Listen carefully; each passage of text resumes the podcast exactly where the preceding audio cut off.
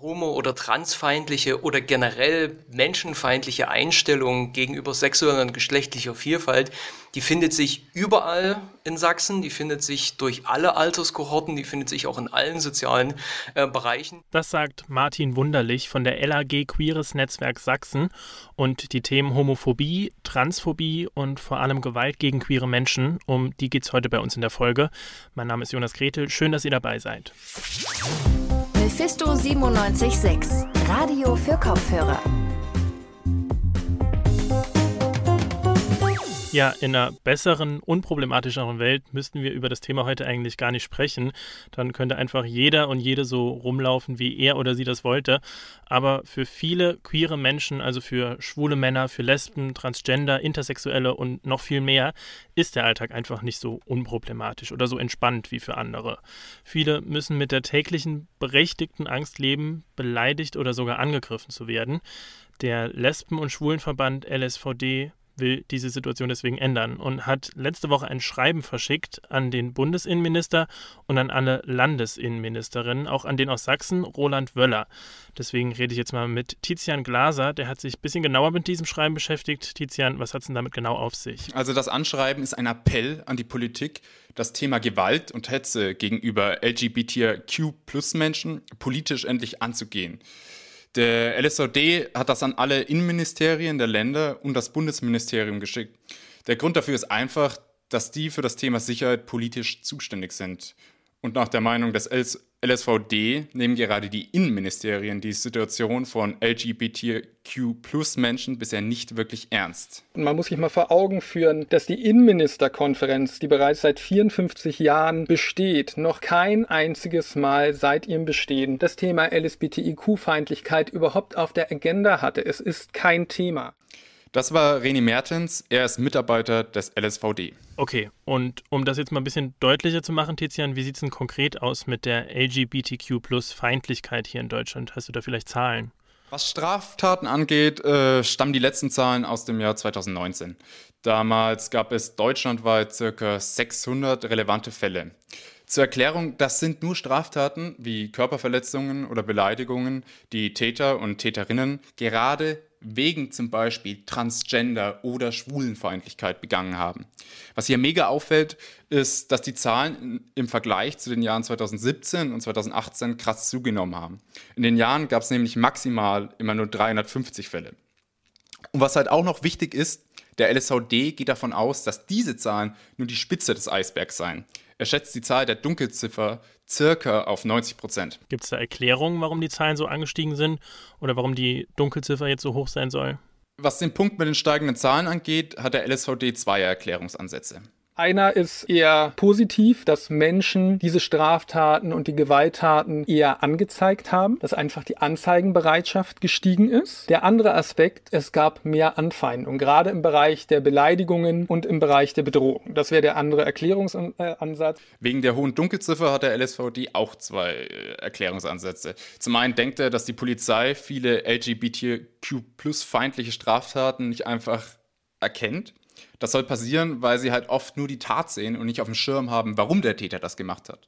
Beim Attentat im Oktober auf ein schwules Paar in Dresden zum Beispiel ist die Polizei am Anfang noch nicht mal davon ausgegangen, dass es sich um eine schwulenfeindliche Tat handelt. Das kam dann erst, als sich die Bundesstaatsanwaltschaft in den Fall eingemischt hat. Der andere Grund dafür ist, dass immer noch viele Betroffene nicht zur Polizei gehen wollen. René Mertens findet das auch gerechtfertigt. Dass das Vertrauen gegenüber Polizei und Strafverfolgungsbehörden einfach gering ist, weil viele Betroffene meist zu Recht befürchten, auf einer Polizeidienststelle nicht ernst genommen zu werden oder auch befürchten, dass die eigenen Daten im Zuge der Ermittlungen den Täterinnen bekannt werden und daraus natürlich Bedrohungslagen folgen. Gut, das also zur Lage insgesamt in Deutschland. Wie sieht denn die Situation hier bei uns in Sachsen aus, Tizian? Schwierig zu sagen, weil Sachsen nicht öffentlich macht, wie viele LGBTQ-plus-feindliche Straftaten es gegeben hat. Es gibt aber eine Studie vom Queeren Netzwerk Sachsen vor rund zwei Jahren. Die ist nach eigenen Angaben zwar nicht repräsentativ, weil nicht genug Leute befragt worden sind, aber die Studie kommt auch zu ähnlichen Schlüssen, die es bundesweit schon gab. Also, dass die Dunkelziffer an LGBTQ-plus-feindlichen Straftaten hoch sei und sich Betroffene auch in Sachsen nicht zur Polizei trauen zu gehen. Es gibt aber auch gute Neuigkeiten.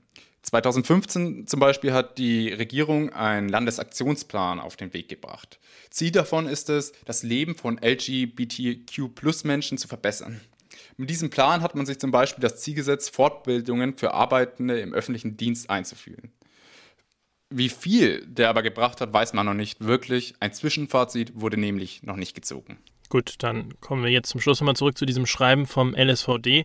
Was haben die da für konkrete Forderungen gestellt an das sächsische Innenministerium? Ja, zu dem Schreiben an die Innenministerien gehört auch ein Strategiepapier mit Forderungen, sowohl an den Bund als auch an die Länder.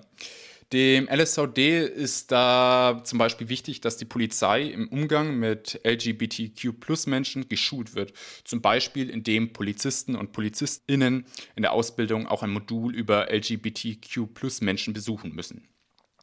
Auch sollen die Länder endlich die Zahl der Straftaten äh, veröffentlichen, um mehr Transparenz zu schaffen. Bisher macht das nämlich nur Berlin. Von Sachsen konkret fordert der LSVD, dass es sich anschauen soll, was sich seit der Verabschiedung des Aktionsplans getan hat. Sachsen soll dabei aber nicht stehen bleiben, sondern unter Umständen diesen dann auch weiterentwickeln. Tizian Glaser hat sich mit dem Anschreiben des LSVD an die Innenministerien beschäftigt und mit der Lage von LGBTQ plus Menschen in Deutschland und in Sachsen. Vielen Dank. Und als nächstes möchte ich jetzt noch mit jemandem sprechen, der sich auch beruflich mit diesem Thema beschäftigt, vor allem mit Gewalt gegen queere Menschen. Martin Wunderlich von der LAG Queeres Netzwerk Sachsen, mit dem bin ich jetzt verbunden. Hallo, Herr Wunderlich. Ja, schönen guten Tag aus Dresden. Wir haben gerade schon gesprochen über transfeindliche und homophobe Gewalt bundesweit, aber auch hier bei uns in Sachsen. Wie nehmt ihr das Thema wahr als LAG Queeres Netzwerk? Wie ist die Situation in Sachsen so aus eurer Sicht? Vielleicht können Sie das mal ein bisschen beschreiben. Ja, also die äh, Gewalt gegenüber LSBTTIQ ist natürlich ein verdammt großes, aber leider oft unterbelichtetes Thema in Sachsen. Das hängt vor allem damit zusammen, dass halt nur ein Bruchteil solcher Straftaten ähm, überhaupt bei der Polizei zur Anzeige gebracht werden.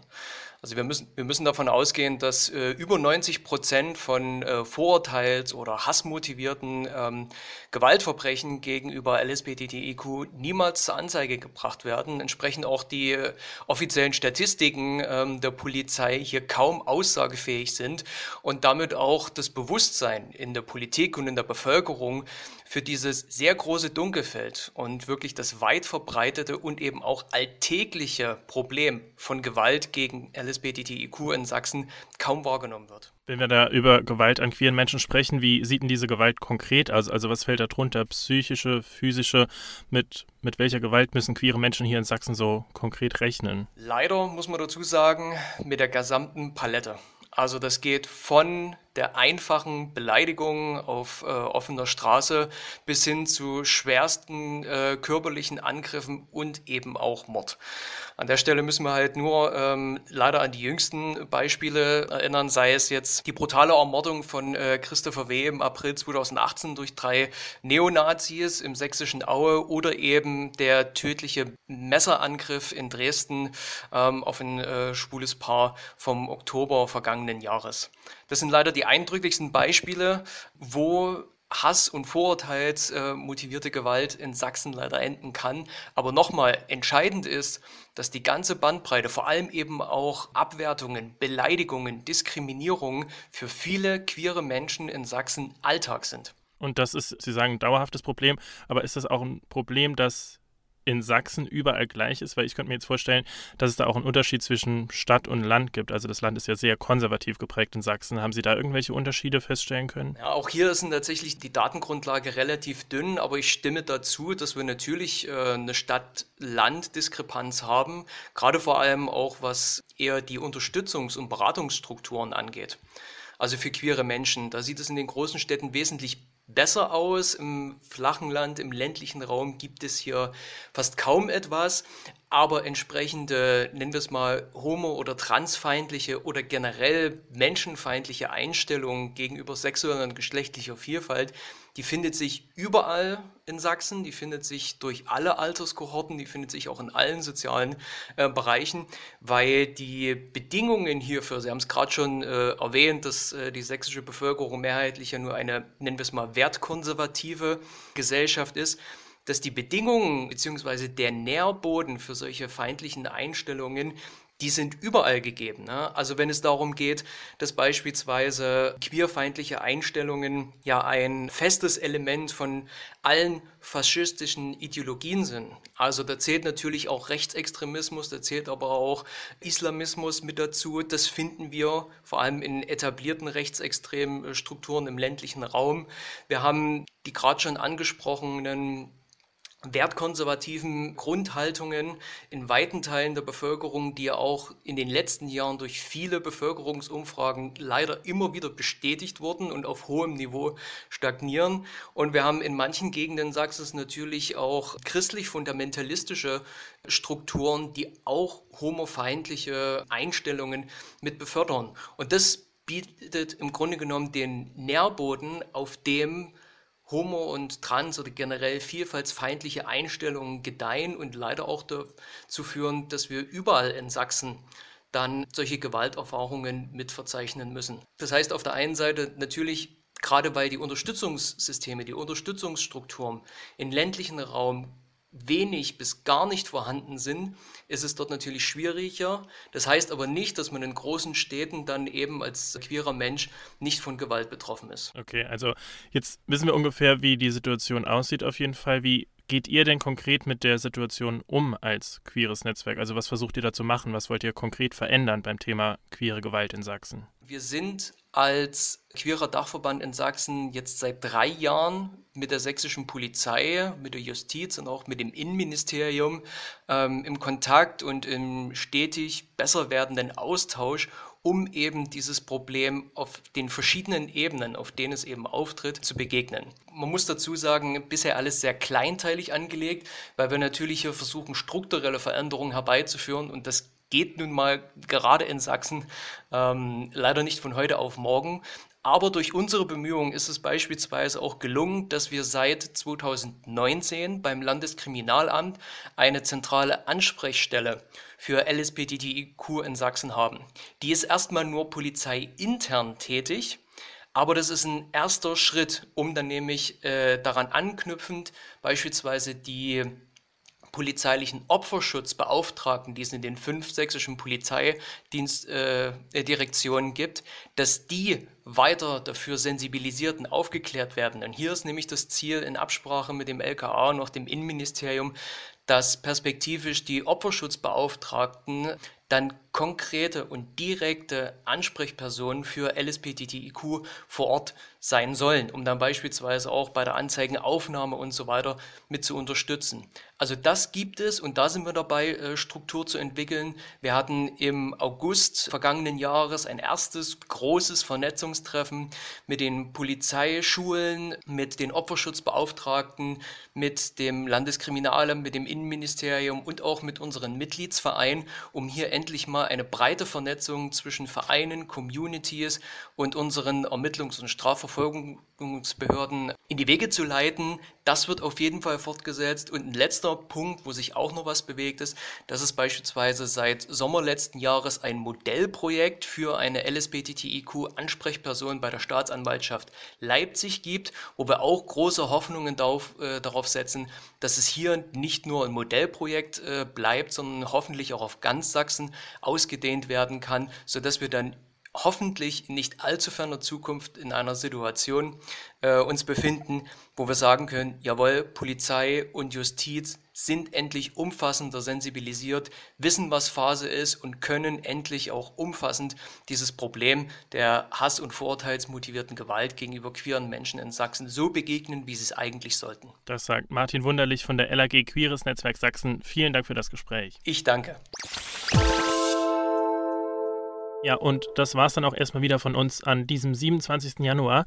Danke, dass ihr bis jetzt mit dabei wart. Ist ein wichtiges Thema. Mehr Infos dazu findet ihr auch noch online bei uns. Schaut doch zum Beispiel mal auf unserer Instagram-Seite vorbei. Danke noch allen, die heute an der Folge beteiligt waren. Tristan Kühn, Johanna Hohnsberg und Tizian Glaser. Und wir hören uns dann am Freitag wieder mit einer neuen Folge Radio für Kopfhörer. Bis dahin, macht's gut. Ich bin Jonas Gretel und sag ciao, tschüss, bis bald. Mephisto 976, Radio für Kopfhörer.